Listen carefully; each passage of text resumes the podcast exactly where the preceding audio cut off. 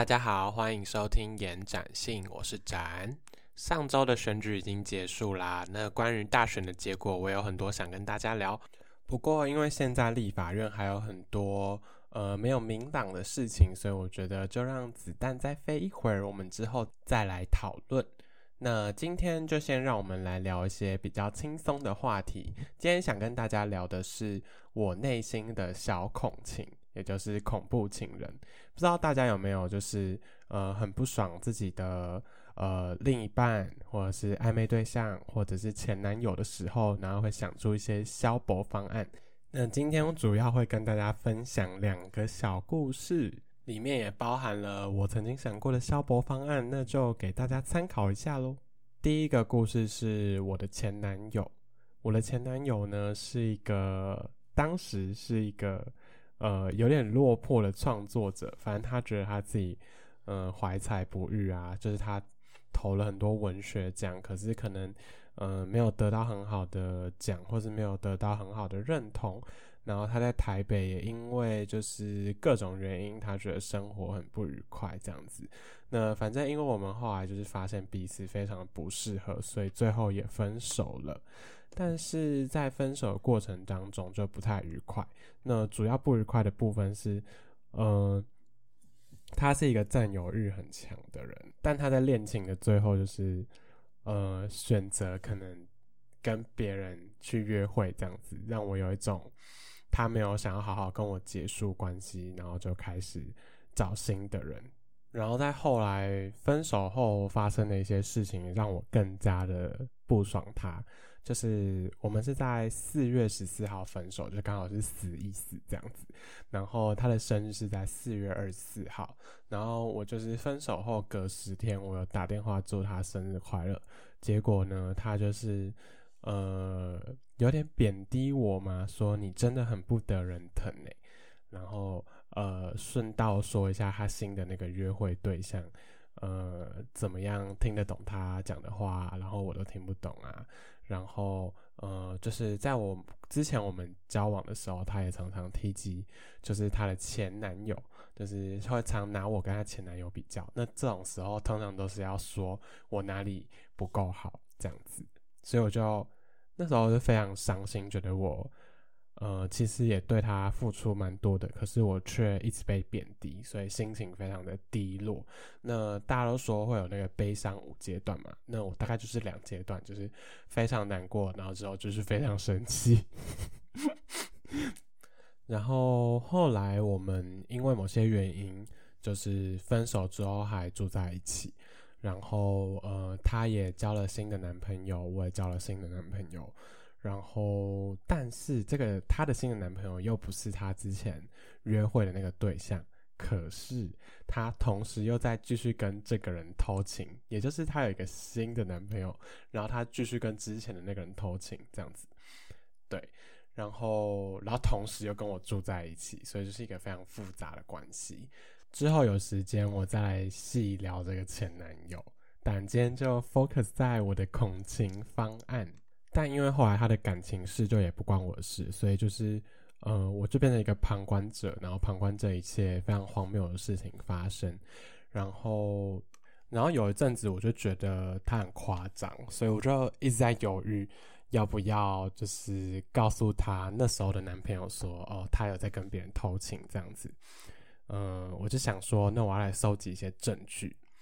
于是我就在呃某一次。呃，刻意开启了一个呃，他跟他情夫呃姓氏不合的话题，然后我就开启了录音，然后呃，好，那个录音档我到现在还保留着，不过我要找一下，因为现在可能不一定找得到。然后，而且我记得我后来又有听，然后我觉得，嗯，其实好内容大呃虽然是可以知道他有偷情，可是就是其实也没有很劲爆。反正就是我那时候就想说，呃，因为他那时候在一个书店上班，然后我就想说，那我要去，呃，约她那时候的男朋友一起去逛她工作的书店。然后你们知道那种，就是以前小时候都会有那种绘本啊，就是小朋友要给什么妈妈礼物，然后就会，嗯，可能先在房间的某个角落放一个纸条，就让妈妈看到，然后纸条就会告诉她下一个线索，然后妈妈就会去另外一个地方找，然后最后就会找到可能某一本书，然后又有什么线索，然后。呃，最后就会到一个地方，然后可能揭晓答案这样子，拿到一个礼物。然后我就想说，嗯，我要去他的书店，然后就是可能在书里面，呃，放一些讯号，然后让他发现，就是他他那时候的男朋友在偷情这样子。对，好，反正，但后来我真的觉得我不需要做那么多，其实倒是干我屁事。而且我很怕，就是呃，对方会觉得说我很像对他还有。呃，对他还有意思，所以想要破坏他们的感情，然后借此收割。但我真的没有，他就是不是一个这么适合我的人。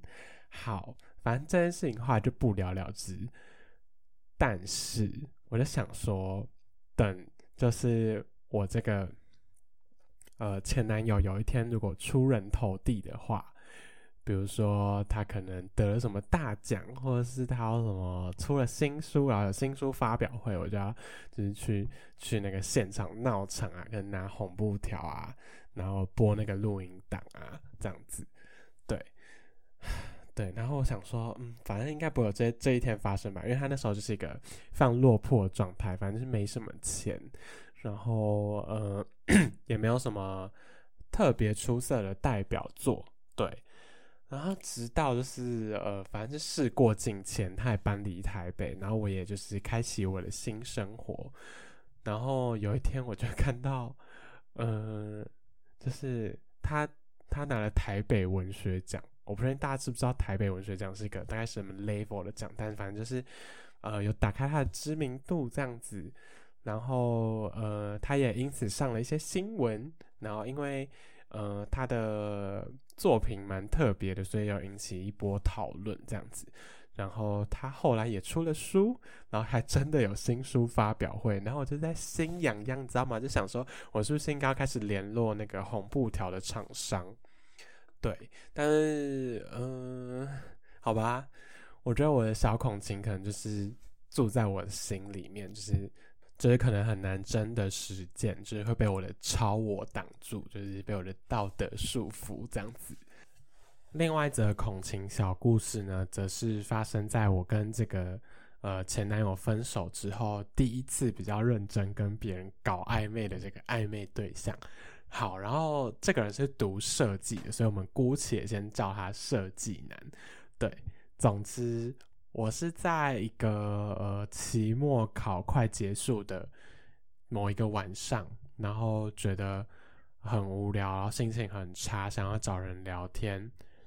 我就打开 U Talk，然后就乌到这个男人，然后就觉得嗯蛮好聊天的，所以我们后来就加了 Line，然后就是在我期末考考完之后，呃，就在这中间我们都有一些。讯息上的聊天，然后可能互相关心彼此啊，这样子。然后期末考考完那天，我们就讲电话讲了三小时。然后我就发现，嗯嗯，好，会让我晕的点，真的就是 讲电话讲很久，反正就是聊很久，然后聊很多，嗯，可能很 deep 的东西，我就会觉得，哦，这个人好认真听我讲话，我好晕哦，好喜欢这样子。好，很怪，反正就是我。好，反正总之我从来没有跟这个人见面，但是我就是非常的晕他。然后后来就是我们会聊很多，嗯，比如说喜欢的呃影剧作品啊，或者是喜欢听的音乐啊，就是比较兴趣类的话题。然后他也推荐了我一些东西，比如说，呃，那时候他推荐我一个叫《乒乓》的动画。就是好像日本的一个蛮有名的动画导演叫汤前正明，然后他还推荐我就是同一个人做的那个恶魔人，好都蛮好看的，而且我都就是看完都会跟他分享心得，然后跟他讨论说里面喜欢的角色什么的，然后我们就是会聊超级多超级多，然后呃过程中也不乏有一些暧昧的语言，就是有一些开黄腔，比如说比如说好像。有一次，他跟朋友去露营，然后喝酒喝的有点醉吧，然后他就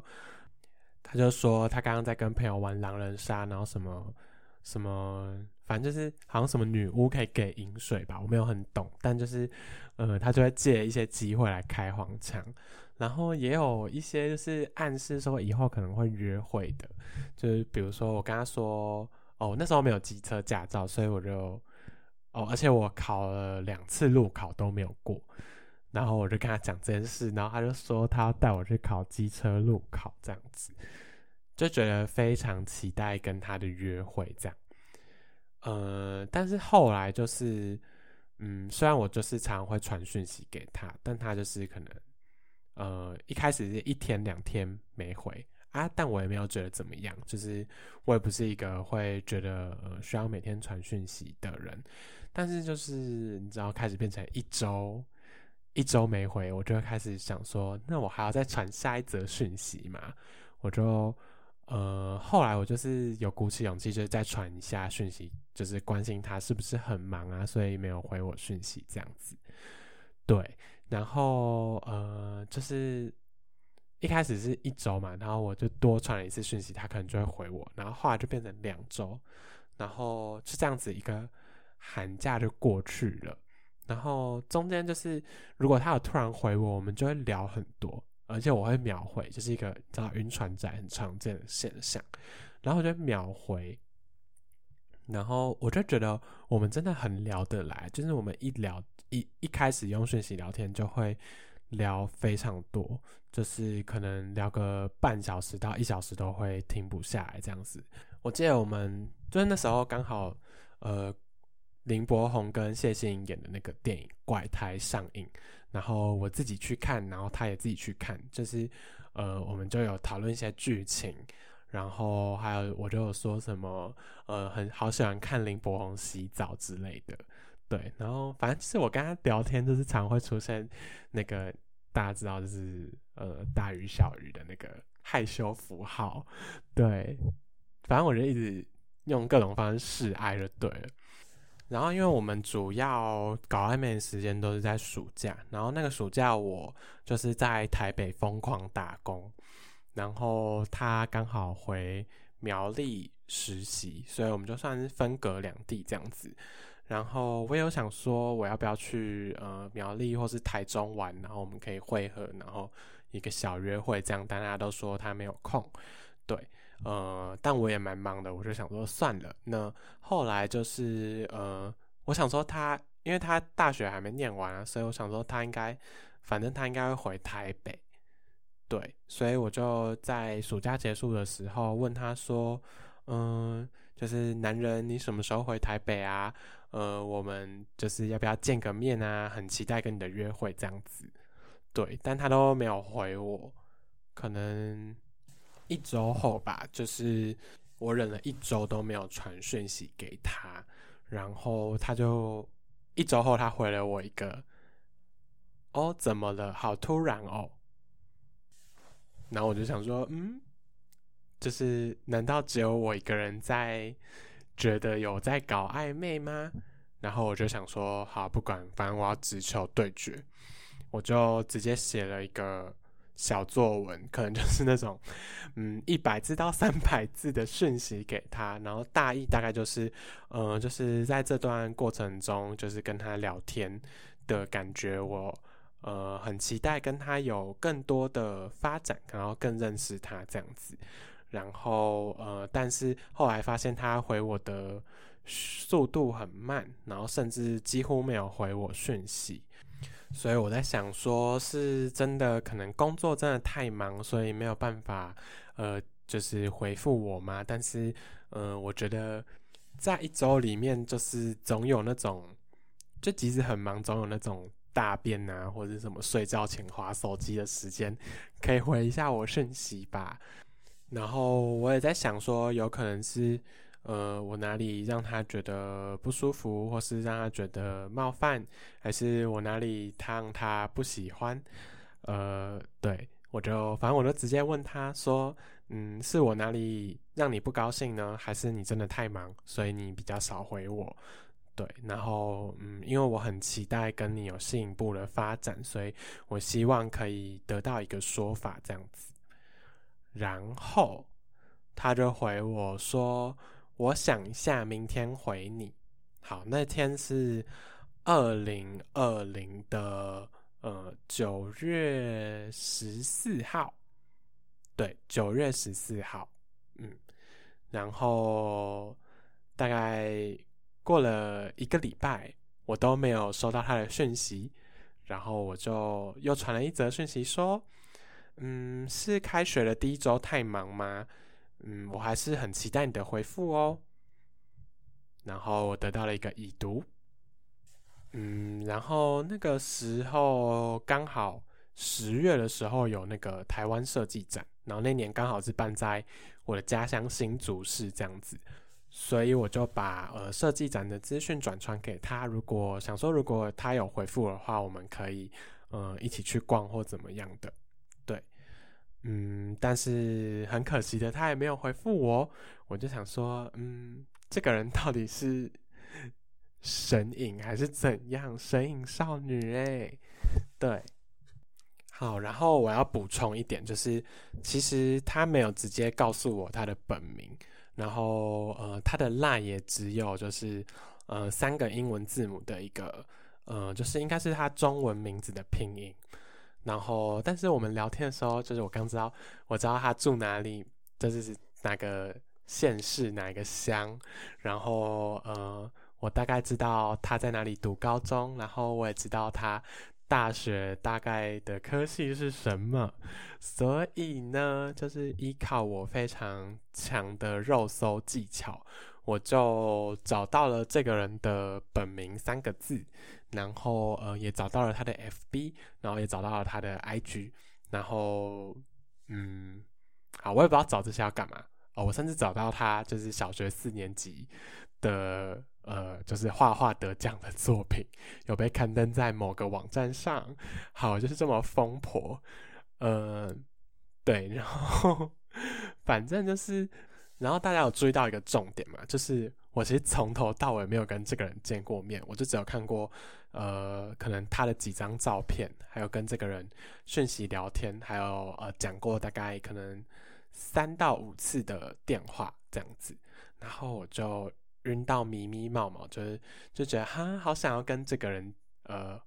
反正不管打炮也好，或是交往什么都好，就很想要跟这个人有更深一步的交流，所以我就做了很多，就是比如说去搜收集他的各种相关资讯这样子，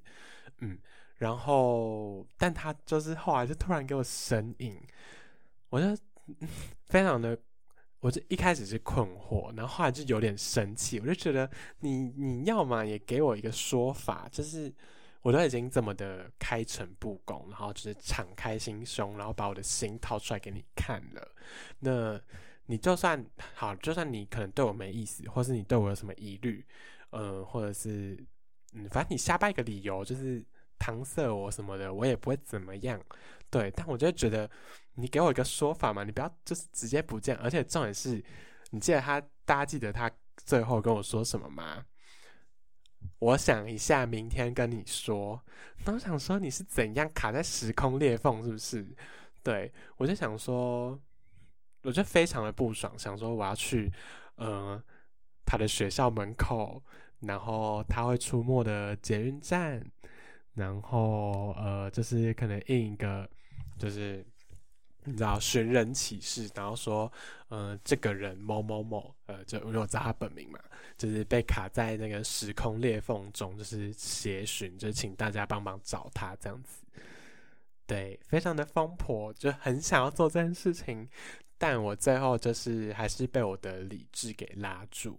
对，所以最后呃也是没有做这件事。然后呃那时候。呃，设计展是十月嘛，然后他就是也是没有回我，呃，我就算是有点死心了。然后，嗯，就是跟朋友聚餐的时候，我们就灵机一动问他说，呃，就是就是已经过那么久，其实就是你有没有回我也不重要，但是想问你最后一个问题，就是你是不是射手座？我是会被射手座的。呃，就是听众打，但就是反正就是我听闻，就是射手座好像就是，呃，如果可能没兴趣的话，就很容易神隐这样子。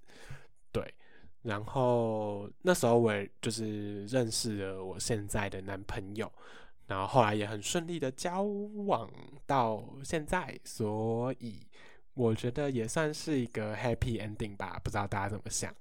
对，那嗯，今天的节目就到这边喽。嗯，以上就是我的一些呃曾经想过的消博暴富计划。那不知道大家有没有呃类似的经验，可以在留言跟我分享。然后呃，就是这一集上架的时候，应该就是我的生日一月二十这样子。那呃，就是大家可以在留言祝我生日快乐，然后或者是也欢迎大家用 First Story 的赞助功能，就是小额的单笔赞助我这样子。对，那如果你喜欢今天的节目的话，也欢迎你按赞、追踪、分享。嗯，有什么想法也欢迎留言告诉我，并且呃也非常鼓励大家呃投稿或者是给我任何有关这个节目的意见。那延展性祝你展性愉快，我们下次见喽，拜拜。